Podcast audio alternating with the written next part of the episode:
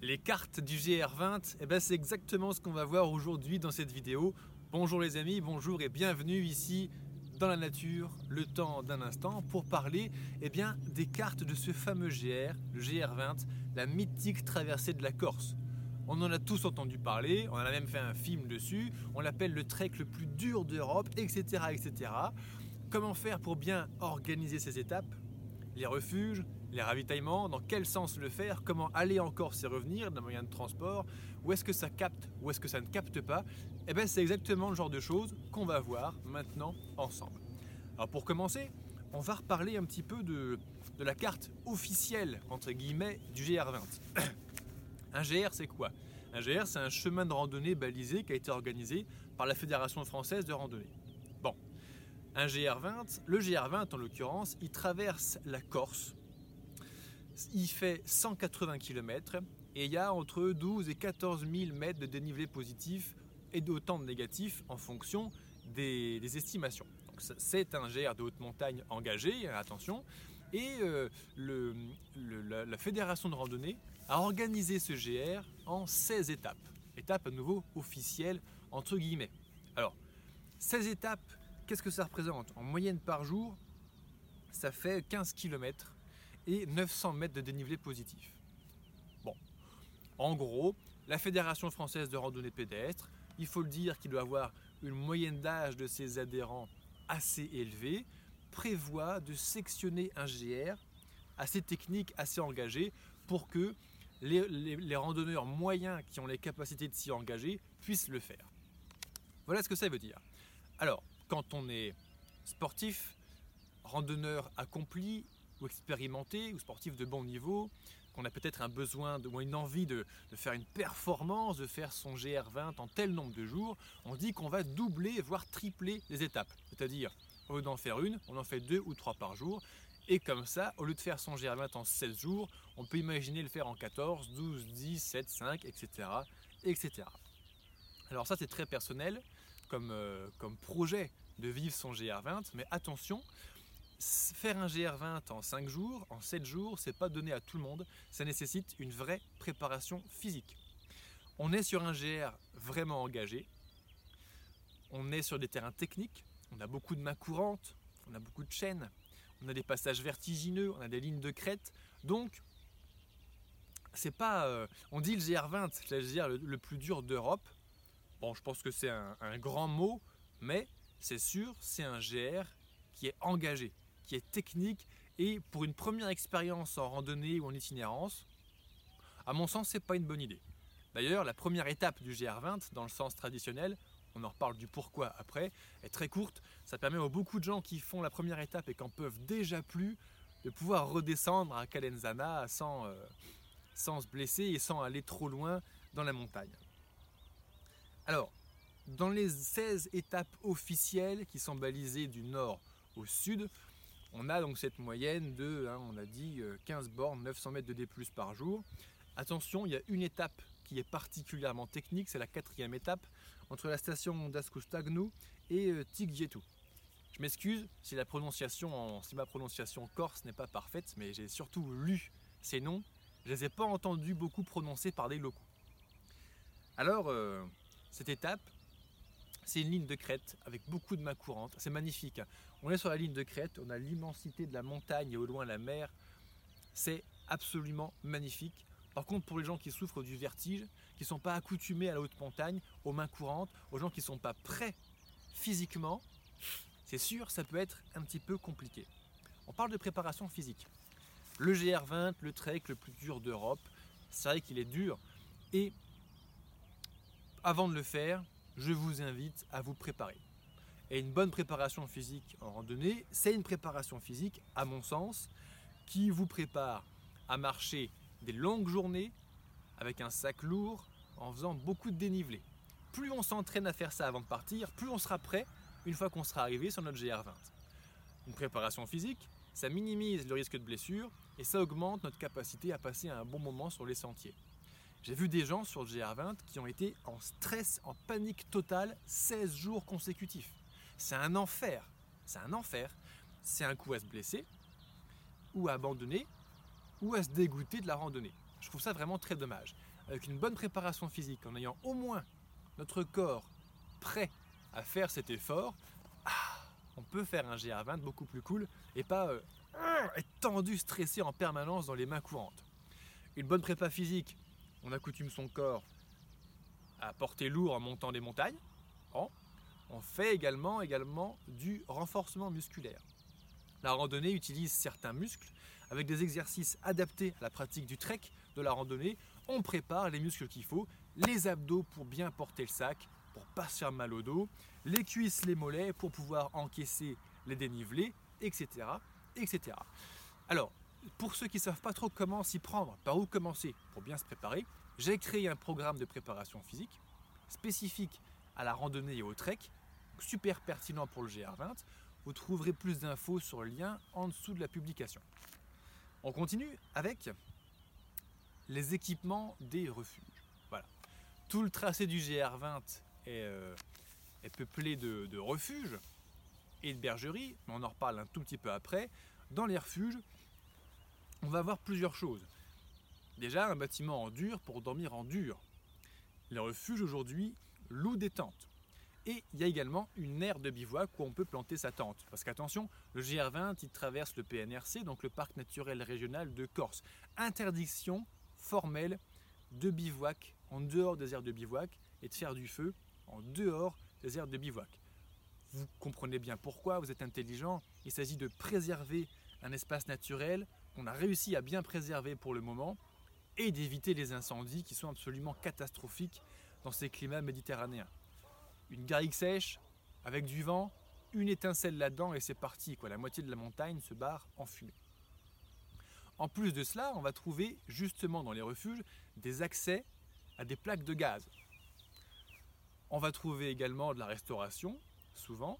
Parfois ça capte, on en reparle à la fin de la vidéo, les quelques spots du GR20 où ça capte. Voilà en gros pour les équipements euh, du refuge. Alors, sur le site euh, du GR20, vous avez la possibilité de réserver à l'avance. Si vous voulez dormir en dur ou dans des tentes louées, je vous invite vraiment à réserver à l'avance vos places. Le GR20 est très sollicité, il est très demandé. En haute saison, juillet-août, il est plein de monde. Donc si vous ne réservez pas, vous n'aurez pas de place, clairement. Sur le site du GR20, vous avez une plateforme pour réserver à toutes les étapes de refuge, à tous les refuges d'étapes pardon officiels. Et à côté de cela, il y a d'autres refuges, d'autres bergeries sur le parcours qui ne font pas partie des 16 officiels du, GR20 dans le parc naturel. Et là, pour le coup, il faut réserver à l'avance chacun individuellement. D'ailleurs, en parlant de tous ces refuges, euh, j'en ai fait une carte. Alors, je suis en train de demander l'autorisation aux, gens qui ont conçu cette carte de leur faire de la pub en leur parlant. Euh, si quand cette, vidéo sera mise en ligne, je n'ai pas encore leur autorisation ou si ils n'ont pas accepté, ma foi tant pis. Par contre, en allant sur mon blog, il y aura un lien juste en dessous, vous aurez accès à tous les schémas que j'ai faits sur toutes ces, grandes questions qu'on se pose sur le GR20. Donc la carte des transports, des hébergements, du réseau téléphonique, etc. etc. Le blog vous permettra d'avoir bah, en visuel tous les schémas sous les yeux, si je ne peux pas les, partager euh, sur cette vidéo. Parce qu'en plus de 16 refuges d'étape, il y a des refuges et des bergeries. On ne peut pas forcément dormir dans les, dans, les bergeries. Il n'y a pas forcément d'air de bivouac dans toutes les bergeries. Il faut faire attention, renseignez-vous avant de partir. Mais il y en a, et on y trouve toujours par contre de la bouffe pour passer un bon repas ou faire un petit ravitaillement. Alors attention, les ravitaillements sur le GR20, euh, bon, la bouffe, pas de problème. La bouffe, pas de problème. Il y a de l'excellente restauration, on est en Corse, on est en montagne, il y a un terroir, il y a un savoir-faire, la charcuterie corse, au top. Les fromages corse, au top. La petite bière corse, au top. Par contre, en termes de, manger, hein, du manger, on veut du manger. Quand on mange toute la journée, on a faim, on veut manger quoi. En termes de ravitaillement, c'est un peu plus compliqué. Il n'y aura pas toujours de lyophilisé, pas toujours de produits frais, pas toujours ce qu'on cherche. Par contre, il y aura des snacks partout, des chips, etc. Donc le ravitaillement est possible, mais euh, vous ne pourrez pas vous ravitailler en lyophilisé et frais tous les jours. Attention. Le jour où il n'y a pas de liot, il y aura certainement du pain, du fromage, du saucisson, et ça remplit le ventre du randonneur, et ça le prépare pour le lendemain euh, d'une façon un peu différente, mais très agréable quand même. D'ailleurs, ça c'est vraiment une grande question. Que manger en randonnée? Parce que quand on fait un GR20, on se tape des journées à 3, 4, 5 000 kilocalories par jour. Notre corps n'est pas habitué à ça. La préparation physique est d'autant plus importante pour qu'il soit au maximum prêt à le faire. Il faut bien manger pour pas être fatigué. Plus on est fatigué, plus on fait de conneries, moins on fait de beaux mouvements, plus on augmente le risque de blessure. Donc la bouffe en randonnée, en fait, c'est super important. Vous trouverez le lien en description de la vidéo que j'ai tournée sur que manger en randonnée avec un simulateur de kilocalories à télécharger gratuitement à l'intérieur. Je vous laisse le lien, je vous laisse découvrir ça pour ceux que ça intéresse de bien préparer leur nutrition en rando. Ensuite, euh, se pose la question des transports. La Corse, c'est beau, mais c'est une île. D'ailleurs, on appelle l'île de beauté tellement elle est belle. Et pour les métropolitains, les continentaux, eh bien, il faut d'abord y aller en Corse. Alors, comment le faire? On voit à nouveau sur la carte des transports précisément toutes les possibilités qu'on a avion, bateau. Une fois sur place, il y a le train, des cars, des navettes. Bon, notre GR20, il part de Calenzana, il finit à Conca, il fait une diagonale comme ça. Le mieux serait d'arriver à Calvi ou l'île Rousse, ou Bastia au pire. Et tout près de Conca, il y a Porto Vecchio qui est équipé d'un port. Et il y a Bastia à l'autre côté. Donc, euh, à mon sens, le mieux, si vous avez le temps, si vous pouvez le permettre, de faire votre GR20, le top, c'est de partir en Corse en bateau. Parce que ça, c'est extraordinaire. En France, on peut partir de Marseille, Toulon et Nice de mémoire. Et euh, waouh, on rentre dans un bateau, on traverse une mer, on arrive, on débarque, on pose le pied à terre sur une île. Déjà, c'est beau parce que on voit la France, le bateau s'éloigne, on est en pleine mer, plus rien. Et puis on voit une terre à l'horizon qui se rapproche, c'est la Corse. Waouh, ça c'est magnifique. Et on voit cette île, on débarque sur cette île, on la traverse, et si on peut reprendre un bateau de l'autre côté à Porto Vecchio pour revenir en France, c'est magnifique. D'ailleurs, j'ai voulu pousser l'expérience un tout petit peu plus loin sur le GR20 et de le faire de la mer à la mer, un mare à mare. Et du coup, je suis. Alors, c'est ma petite euh, histoire sur le GR20, ce que j'ai fait en 2018. J'ai débarqué à Isola Rossa, à l'île Rousse, je suis parti en marchant jusqu'au départ du GR20. J'ai fait mon GR20 à pied, évidemment. Après, j'ai continué à pied jusqu'à Porto Vecchio. Ça se fait. Bon, euh, l'arrivée à Porto Vecchio, il y a un petit passage de route un peu moins marrant. Soyez prudents. Mais j'ai pu avoir la satisfaction de traverser l'île entière à pied. C'était un petit fantasme personnel, en fait, je l'ai réalisé et j'en suis très content. Dans quel sens faire son GR20 ah, Dans quel sens faire son GR20 ça, c'est une bonne question. Oh, mais avant, je finis sur les transports. On a parlé qu'il y avait des aéroports, des avions. Je vous invite à le faire en bateau. En Corse, il y a une grande ligne de chemin de fer en Y qui vous permet de traverser le, pays.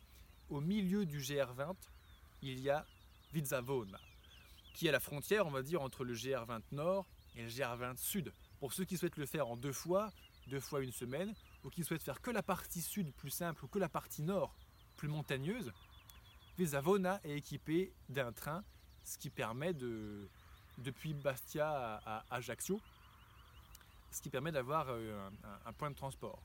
Il y a également des cars qui partent, des navettes, notamment entre Calvi et le départ, notamment entre l'arrivée à Canca et Porto Vecchio. Il y a une navette qui passe plusieurs fois par jour de mémoire.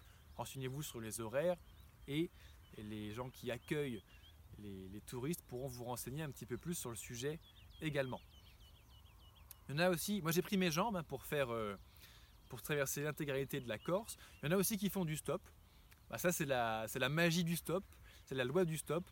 Moi j'ai franchement pas eu beaucoup de succès euh, en stop en Corse. Alors je tiens à préciser, hein, je suis pas un expert du stop, je suis un homme, j'ai 30 piges, j'ai une grande barbe, je suis grand, je suis sportif.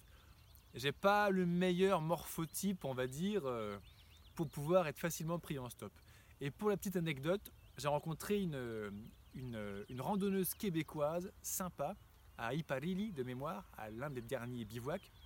Et elle m'a dit Ah, les Corses, ils sont extraordinaires. À chaque fois que je lève le pouce en l'air, la première bagnole s'arrête, c'est super.